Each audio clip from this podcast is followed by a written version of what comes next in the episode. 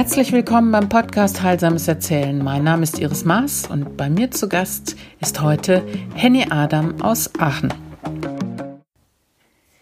Ja, liebe Frau Henny Adam, ich freue mich sehr, dass ich heute bei Ihnen sein darf. Ähm, Sie sind ja Erzählerin aus Aachen schon seit vielen, vielen Jahren und Sie äh, ja, wirken im Papst Johannes Stift. Ja. Und da wollte ich Sie einmal fragen, wie sieht denn da Ihre Arbeit mit dem Erzählen eigentlich aus? Dem regelmäßig. Jeden Dienstagmorgen bin ich gegen halb neun da, gehe in einzelne Zimmer oder in den Frühstücksraum, erzähle einzelnen äh, Bewohnern, die nicht rauskommen. Und um Viertel nach zehn beginnt meine offizielle Erzählstunde in einer Gruppe mit zehn oder 15 Teilnehmern. Manchmal sind auch nur fünf da, es waren auch schon 20 da, die aber zu viel sind. Ja, und äh, so ein gewisses Ritual wird natürlich auch eingehalten. Also die Patienten werden alle persönlich mit Namen begrüßt. Ich habe ein gewisses Ritual. Ich habe meine Klangschale, damit klang. Und dann beginne ich entweder mit einem Spruch oder mit einem kleinen Gedicht oder sowas, dass die Leute erstmal aufmerksam werden. Und wir erzählen, das heißt, äh, wir machen eigentlich immer Themen aus, gemeinsam aus, ja. Äh, zum Beispiel Farben und Musik mhm. oder Tiere oder das Miteinander der Menschen oder letztens wollten sie Powerfrauen haben. Ach ja? oder Städte, die sie besucht haben oder Sprichwörter oder sowas. Und zu diesen Themen, äh, ein Thema wird im Allgemeinen vier Wochen lang äh, bearbeitet. Äh, dann erzähle ich dann meine Sachen, die ich dann gefunden habe im Laufe der Zeit. Die Leute hören zu. Manchmal geht, nein, das ist aber kein schönes Ende.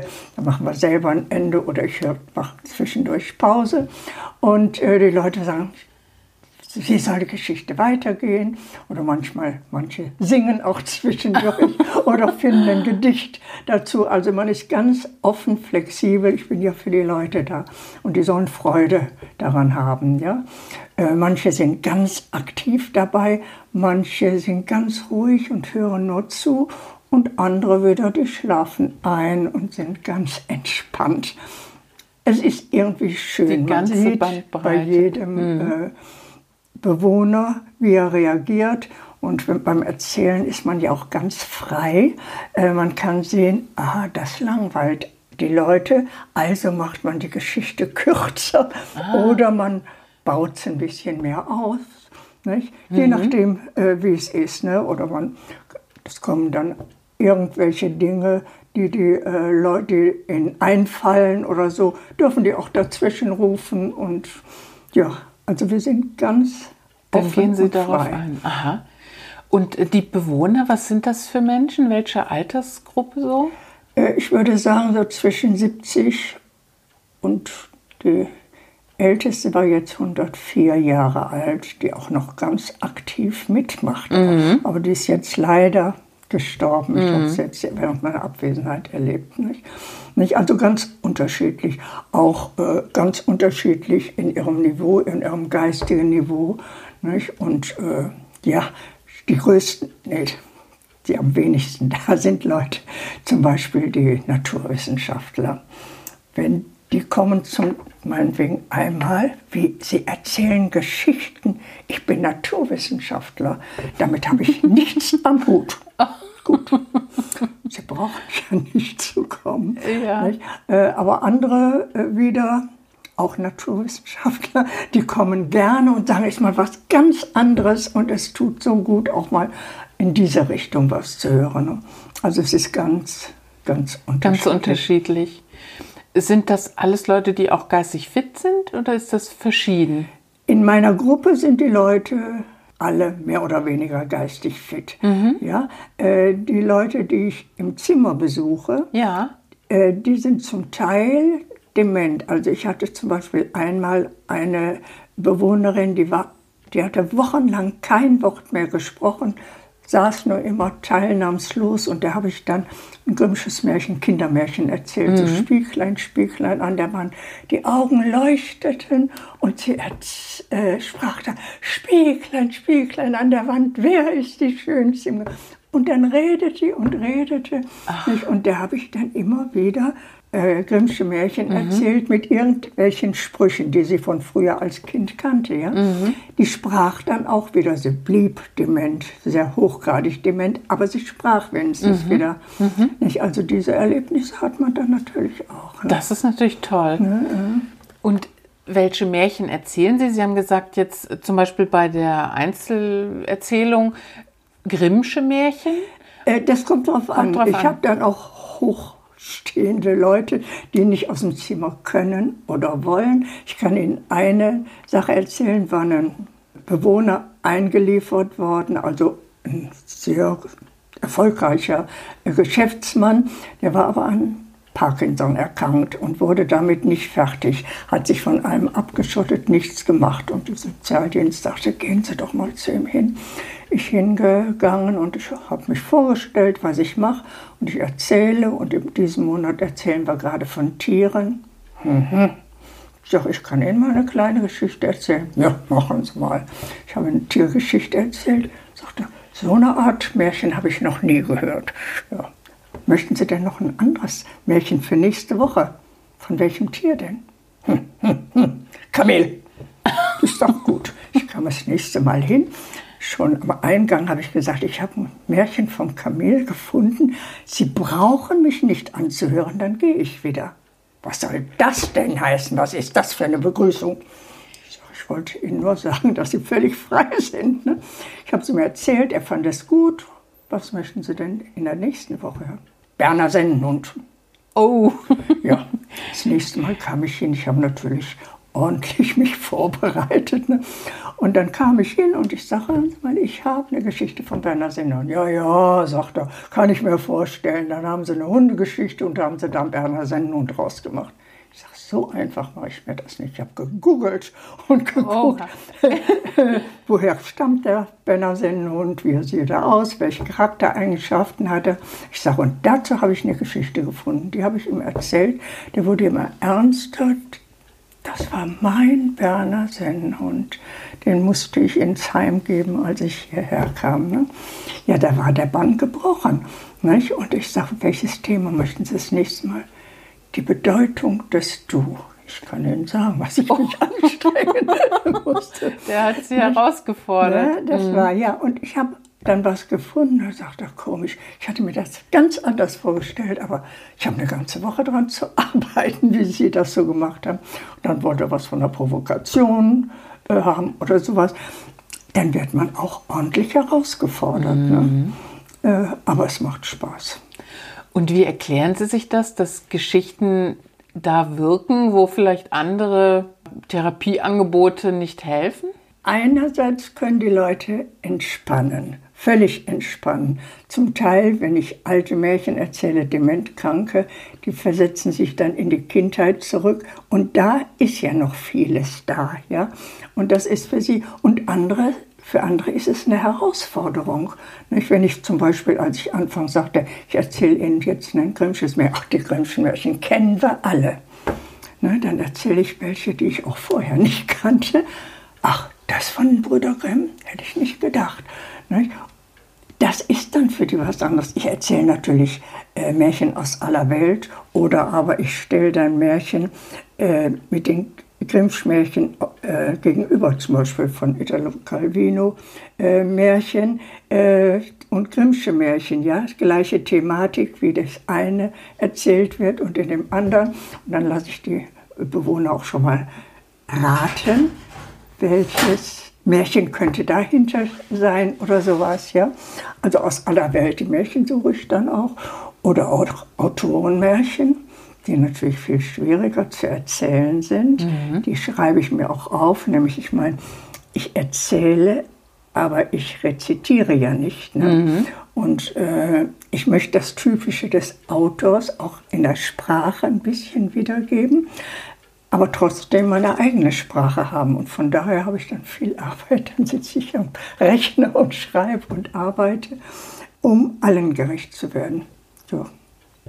Das ist ja ein ganz schönes Pensum dann auch an Geschichten, die Sie im Laufe der Zeit sich dann erarbeitet haben. Ja, nicht? also es ist, ich habe in ungefähr über 200 Märchen- und Geschichtsbücher, Sagenbücher, Legenden. Ja, toll. Nicht? Ja, Wahnsinn. Nach den Lech äh, Ländern, es kommt schon mal vor, dass äh, Bewohner sagten, ach, es ist so warm, können Sie uns nicht Märchen aus Russland erzählen, wo es so kalt ist. Ne? Kommt eine andere, aber haben Sie auch, es gibt ja auch kalte Tage im Sommer, können Sie dann auch Märchen aus Italien erzählen. Es wird viel gelacht darüber. Aber ich meine, so, ja. So begegnet man sich so dann. So ne? begegnet ne? man sich. Wir lachen sehr viel und man bleibt flexibel. Ich bereite mich zwar sehr gut vor, hm. aber ich kann nicht immer alles rüberbringen, wenn die anderen dann viele Sachen erzählen. Ich habe im Erzählkreis sitzen wir immer eine Stunde nur zusammen. Mm. Ist auch schon eine lange Zeit, mm. finde ich. Ne? Ja. Und in der Zeit, ja, manchmal sind die Zuhörer so aktiv, dass ich mein Programm dann beiseite lasse. Warum auch nicht? Ja, okay. da haben Sie dann auch die entsprechende Gelassenheit, das zu tun. Ja. Ja. Mhm. Im Laufe der Jahrzehnte lernt man das auch. Ne? Und wie konnte das kommen, dass die Märchen und Geschichten Sie so in den Bann geschlagen haben? Ich habe immer sehr gerne Märchen und Geschichten gelesen, erzählt als Kind schon. Und dann in der Schule war ich dann auch die Märchentante. Ich habe mit meinen Schulkindern, ich war in der Schule für Lernbehinderte und Erziehungsschwierige. Ja? Mhm. Und äh, da habe ich viele Märchen erzählt und Märchenbücher angelegt ja, jedes Kind hatte sein eigenes Märchenbuch ne, und im Laufe von vier Jahren hatten wir so ein dickes Märchenbuch selbst bemalt. Und äh, dann, als meine Enkel, dann meine erste Enkelin dann da war, dann und ich sah dann Frau Sommer, dass die erzählt, habe ich gedacht, oh Gott, geh mal hin. Ne? Und ich fand das so interessant, dass Erzählen viel schöner ist und interessanter als Vorlesen, mhm. auch wenn man frei vorliest. Ja? Äh, aber das Erzählen war doch schon schöner.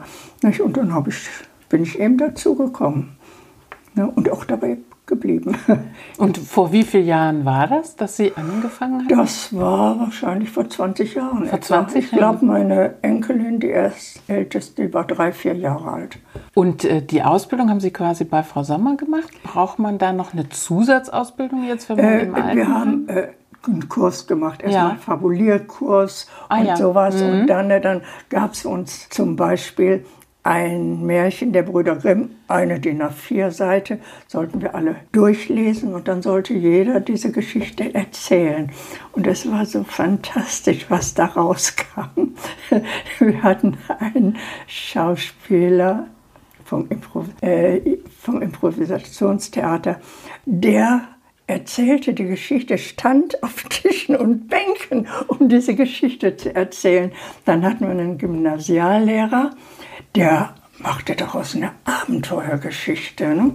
Und jeder hatte was anderes. Wir hatten da eine junge Ärztin, die konnte die sozusagen frei, die hatte so ein Food, äh, ja, irgendwie so ein gutes Gedächtnis.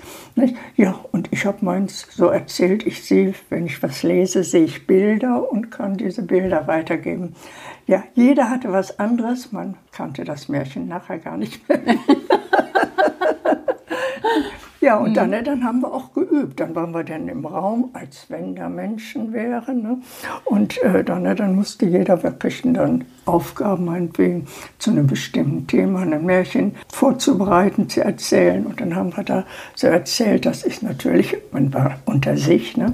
aber zuerst auch schwierig. Ne? Aber so nach und nach kommt man dann.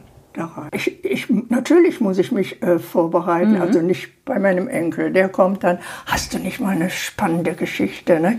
Und dann, ne, dann finde ich dann sofort was. Ne? Aber so fürs Altersheim muss ich mich also eine ganze Woche vorbereiten. Mhm. Ich muss die, äh, zu den Themen die äh, Sachen aussuchen, mhm. äh, die erstmal durchlesen, verinnerlichen, damit ich mhm. sie auch weitergeben kann. Und ich muss ja auch so frei sein, die so im Kopf haben, mhm. vor Augen haben, dass ich ganz frei erzählen mhm. kann, die Geschichte verkürzen oder ausbreiten. Mhm. Aber es macht Spaß und ich bin keine professionelle Erzählerin, ich bin Amateurin, das muss ich sagen. Aber darin steckt ja das Wort lieben, das ist nicht das Schlechteste, finde ich. Ja.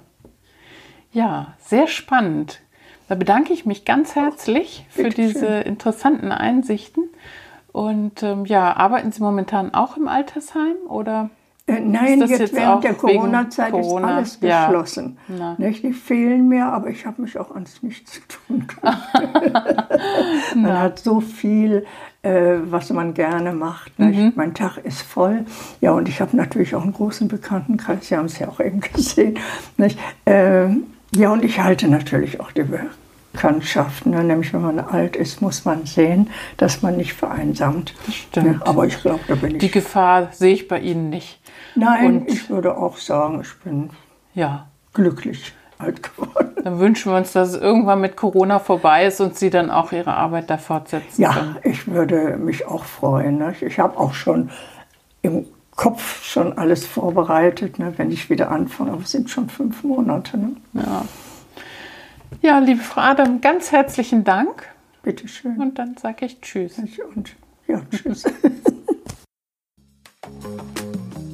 Das war der Podcast Heilsames Erzählen. Heute mit Henny Adam, einer Erzählkünstlerin aus Aachen. Vielen Dank fürs Zuhören.